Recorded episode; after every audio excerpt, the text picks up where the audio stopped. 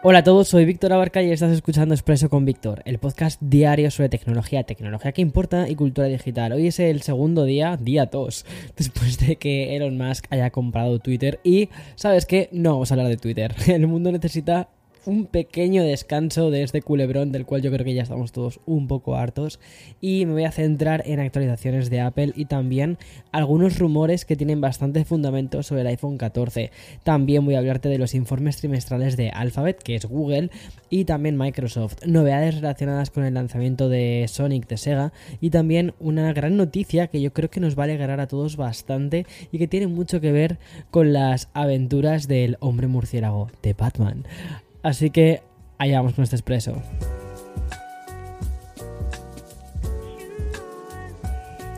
Pocas veces sucede esto, pero cuando Abel presentó el estudio Display durante la keynote de marzo, una corriente bastante crítica envolvió a este lanzamiento. Yo personalmente cuando probé el display, bueno, luego te voy a hablar más de, dónde está la crítica y dónde está mi impresión que me llevó y, de usarla después día a día. Pero bueno, muchísimos reviewers, ¿vale? Una cosa que comentaban era que la calidad de la cámara integrada no era buena. Y es que la mencionada calidad de esta webcam incorporada en el monitor es muy similar a la que tienen los dispositivos como por ejemplo el iPhone 11, es decir, un sensor de 12 megapíxeles, el a chip A13 y la lente de 2 mm, cuartos de 2.4 de apertura. Bien, a mí personalmente cuando probé esta cámara me parecía bien, es la que utilizo para hacer todas las videollamadas con mi equipo y todo el mundo la verdad es que ha dicho que funciona muy bien, pero sí que es verdad que luego cuando vi las reviews de, otros de otros compañeros que me daba la sensación de que efectivamente la cámara no se, ve, no se terminaba de ver bien. También hay que decir, ¿vale? Que donde yo estoy situado es en un sitio con muchísima luz y eso también es verdad que facilita que, que, bueno, que la cámara recoja más datos. Pero lo curioso es que apenas un mes después Apple lanza una actualización beta de firmware para el Studio Display y el objetivo principal que tiene esta actualización es el de mejorar los ajustes de esta cámara, incluyendo prestaciones como la reducción de ruido, el contraste y también el encuadre. De momento, la versión beta de macOS Monterrey, la 12.4, está disponible únicamente para los desarrolladores, aunque se espera que esté disponible la beta para todos los usuarios en las próximas horas. Y la manera de solucionar los problemas de la webcam integrada también ha levantado ciertas críticas, y es que mm, el estudio display firmware 15.5 solo está disponible de momento para la gente que está en beta. Es decir, solo está disponible si te vas a preferencias del sistema y si se ejecuta la versión beta de macOS Monterrey, la 12.4. Me imagino que cuando esto salga de beta, que no creo que tarde demasiado, pues llegará para todo el mundo y ya está. De momento me imagino pues que tienen que probarlo en toda la gente que esté pues eso, en beta. Eh, yo tengo la beta de desarrollador, pero siempre me da un poco de palo ponerlo en el ordenador principal. La tengo en, el MacBook Pro, pero no la tengo en el Mac Studio. Porque, no sé, es como que lo utilizo mucho para trabajar mi día a día, quiero que esté todo súper pulido y no me apetece ponerme una beta en este.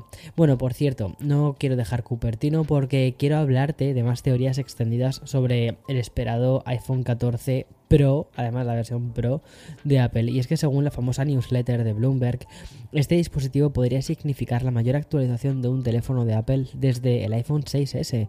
Esto la verdad es que son palabras mayores. Bueno, no sé si decía iPhone 6 o iPhone 6S, porque el iPhone 6S tampoco hacía tantísimos cambios respecto al iPhone 6.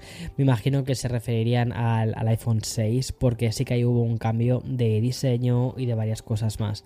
Bueno, lo que te quería comentar sobre esto. Según la información que manejan desde, desde Bloomberg, el iPhone 14 Pro aumentaría de 12 megapíxeles la cámara o el sensor principal a 48 megapíxeles. Eso sí, el matiz hay que repetirlo y es que solo ocurriría esto en el modelo Pro del iPhone. Algo similar podría suceder con el chip y es que el rumor señala que el iPhone em, Pro llevaría el A16 y que el A15, o sea, que las versiones normales del, del teléfono, las no Pros, se quedarían con el a15, es decir, con el que ya tenemos actualmente. Y por último también hay que destacar otro de los grandes rumores que están circulando por, por Silicon Valley y es que Apple no lanzaría la versión mini del iPhone, es decir, habríamos tenido el iPhone 12 y el iPhone 13 mini y ya está, y que se centrarían en el lanzamiento del iPhone 14 y de la versión Pro y Pro Max, aunque también, aunque también se rumorea que habría una versión del iPhone 14 em, tipo Max, pero que no sería Pro. Es decir, más o menos si hacemos caso a todo esto, tendríamos el iPhone 14 de 6,1 pulgadas, después una versión de iPhone 14 Max, que sería la versión de 6,7 pulgadas, y después tendríamos las versiones Pro y Pro Max de 6,1 y 6,7 respectivamente. Em, teniendo de nuevo cuatro teléfonos y haciendo que el teléfono pequeño empiece ya en las 6,1 pulgadas.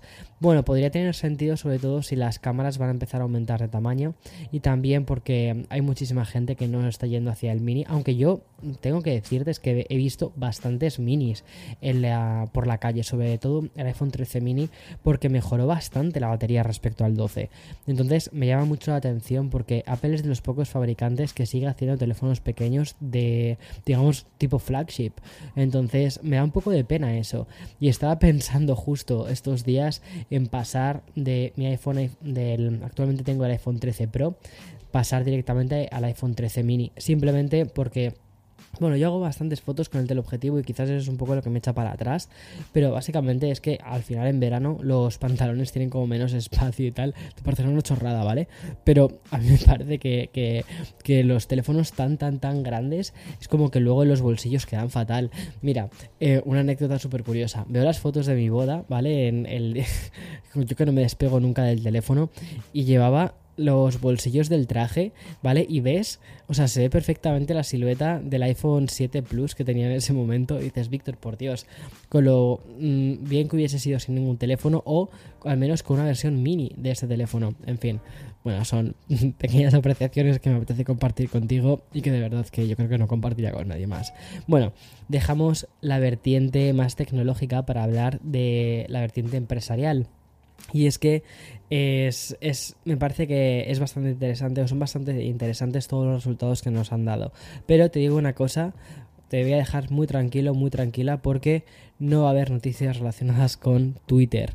Me refiero a otro gigante, un gigante como es Google, en concreto su matriz que es Alphabet.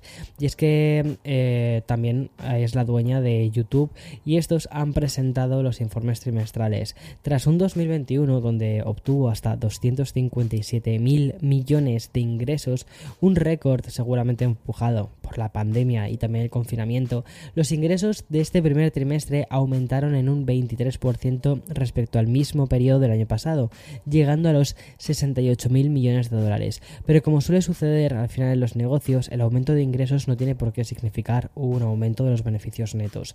De hecho, Alphabet ha reducido en más de eh, mil millones sus beneficios, bajando de los 17.900 millones obtenidos en el primer trimestre del 2021 a los 16.400 actuales. Echando un ojo a, las, a estas dos empresas más relevantes, vemos que Google generó 39.000 millones de ingresos, casi 8.000 más eh, que el mismo periodo del año anterior, y respecto a la publicidad en general, la cual incluye el contenido mm, de YouTube, sumó 54 mil millones de dólares en ingresos. Y hablando de YouTube, ¿vale? Porque es una plataforma que yo creo que a todos nos importa, a mí en especial porque, hola, es de lo que como básicamente.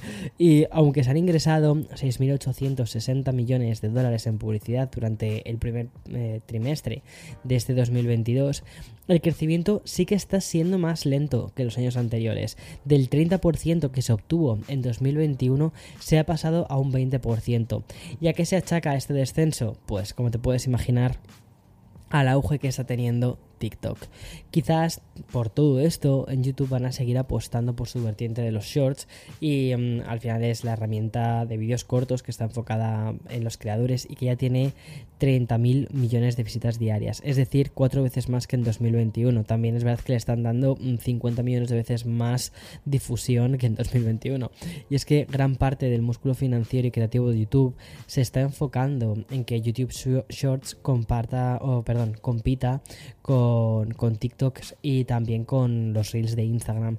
De hecho, el CEO de Alphabet ha insistido en nuevos planes que mejorarían la experiencia de YouTube con más controles para los espectadores y un mayor soporte para la mencionada herramienta de shorts. También hay que decir una cosa, ¿vale? Y es que los shorts actualmente no están monetizados, es decir, no obtienes dinero de los shorts, no tienen publicidad. Entonces ahora mismo no son una fuente de ingresos para los creadores de contenido y tampoco lo son para, Insta para Instagram, para, para YouTube.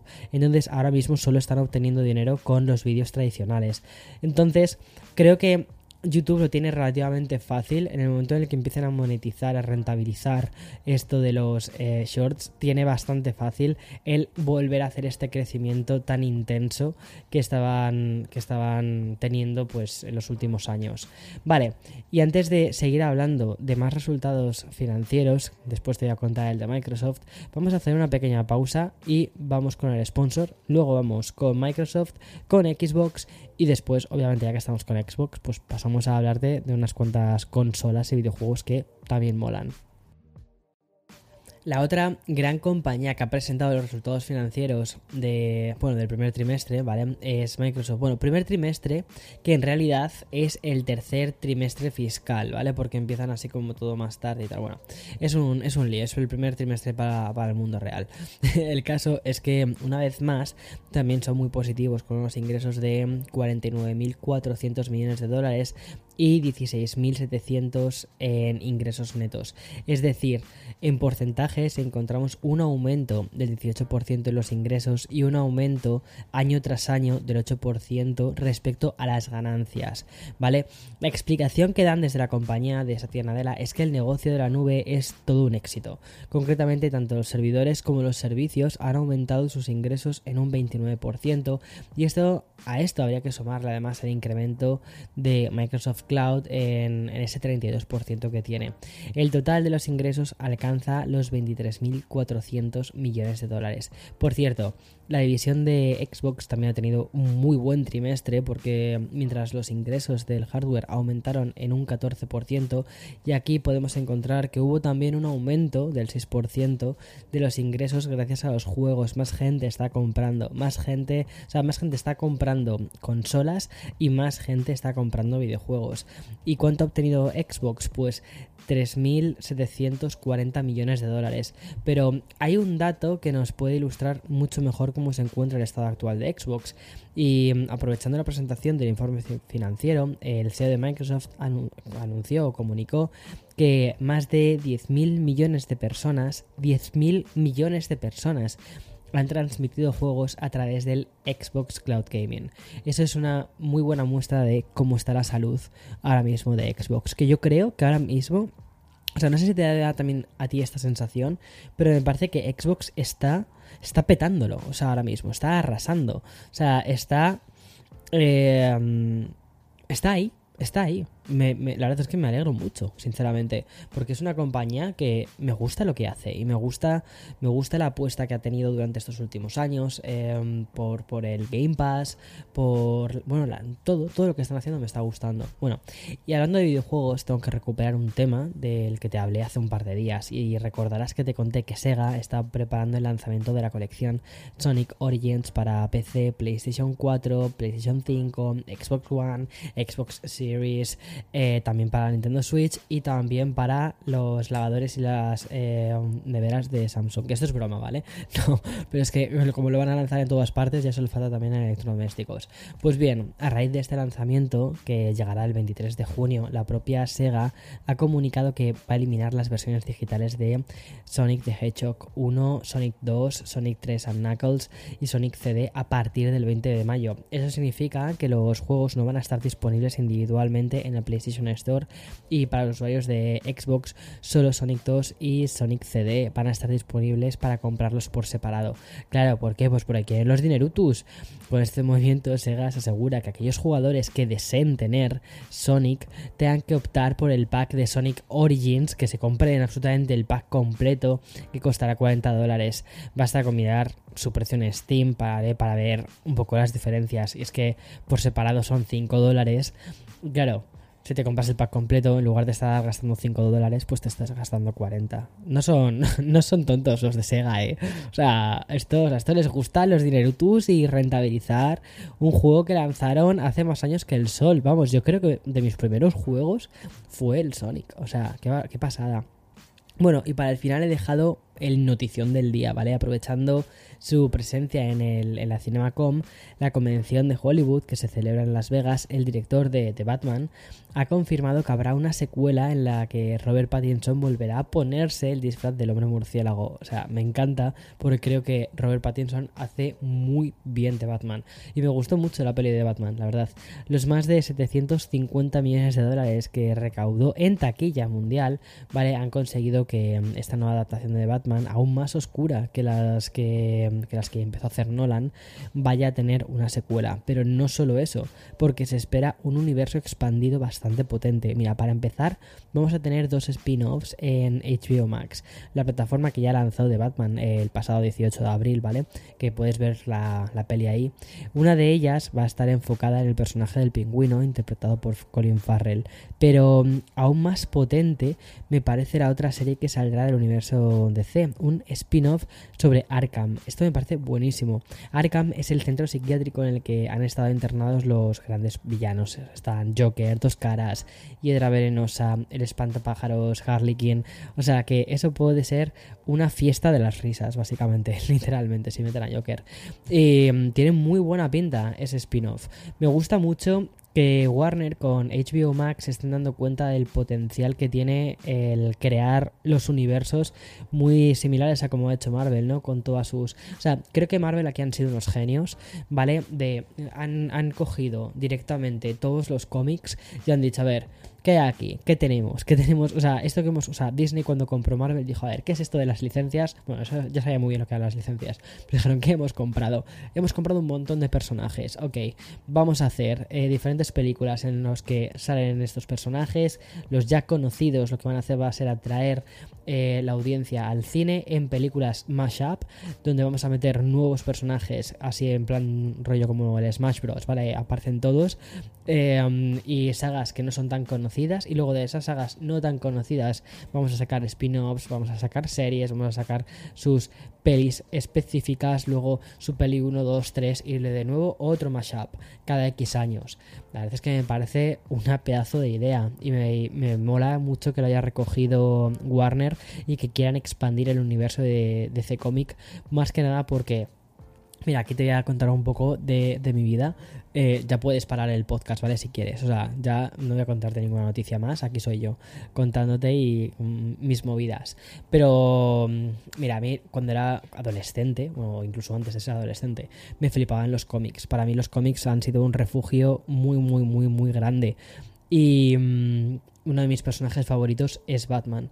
Entre otras cosas, porque Batman, curiosamente, a, eh, diferencia, por ejemplo, de, de, Superman o a diferencia de Spider-Man o mm, cualquier superhéroe, Batman no es un superhéroe. Batman es, es un héroe a medias, ¿sabes? Es un, es un ser humano con muchísima tecnología de por medio que intenta hacer el bien. Y algunas veces ese bien está, está un poco puesto en duda lo que hace, pero su motivación inicialmente en principio es buena, que es librar a Gotham de, del mal, de la corrupción, de la violencia que hay en las calles, ¿no? Y mm, por eso es un personaje que me gusta mucho y siempre eh, me ha llamado la atención el universo de DC más que el de Marvel. El de Marvel fue con el que empecé en los cómics porque es un universo mucho más, más colorido. Tienes personajes muchísimo más cercanos, como por ejemplo son Spider-Man. Spider-Man, yo leía los cómics cuando era pequeño, tengo mogollón de cómics de Spider-Man. Y. Mm, pero claro, luego cuando creces, ¿no? Te vuelves un poco más adolescente, llegas a tu época emo. ¿Quién no ha tenido la época emo? Mira, si eres un hijo de los 90, seguro que has tenido tu época emo, ¿vale? De cortarte el pelo así como por delante de los ojos. Yo no podía porque tenía el pelo rizado y parecía una oveja, pero mm, tú me entiendes, ¿no? la, es la explicación. Y... Mm, y crecí con Batman. Batman era uno de mis grandes referentes. Entonces me mola mucho que esté ahora teniendo esta especie de segunda edad de oro o tercera edad o quinta edad de oro, porque creo que se lo merece muchísimo. En fin, hasta aquí el podcast de Expreso con Víctor, el podcast diario de 5 minutos que nunca dura 5. Y mañana más, mañana más, como siempre. Así que nada, descansa, disfruta del día. Hoy hace un sol en Nueva York flipante, así que probablemente aproveche para salir un poquito. Chao, chao, cuídate, chao.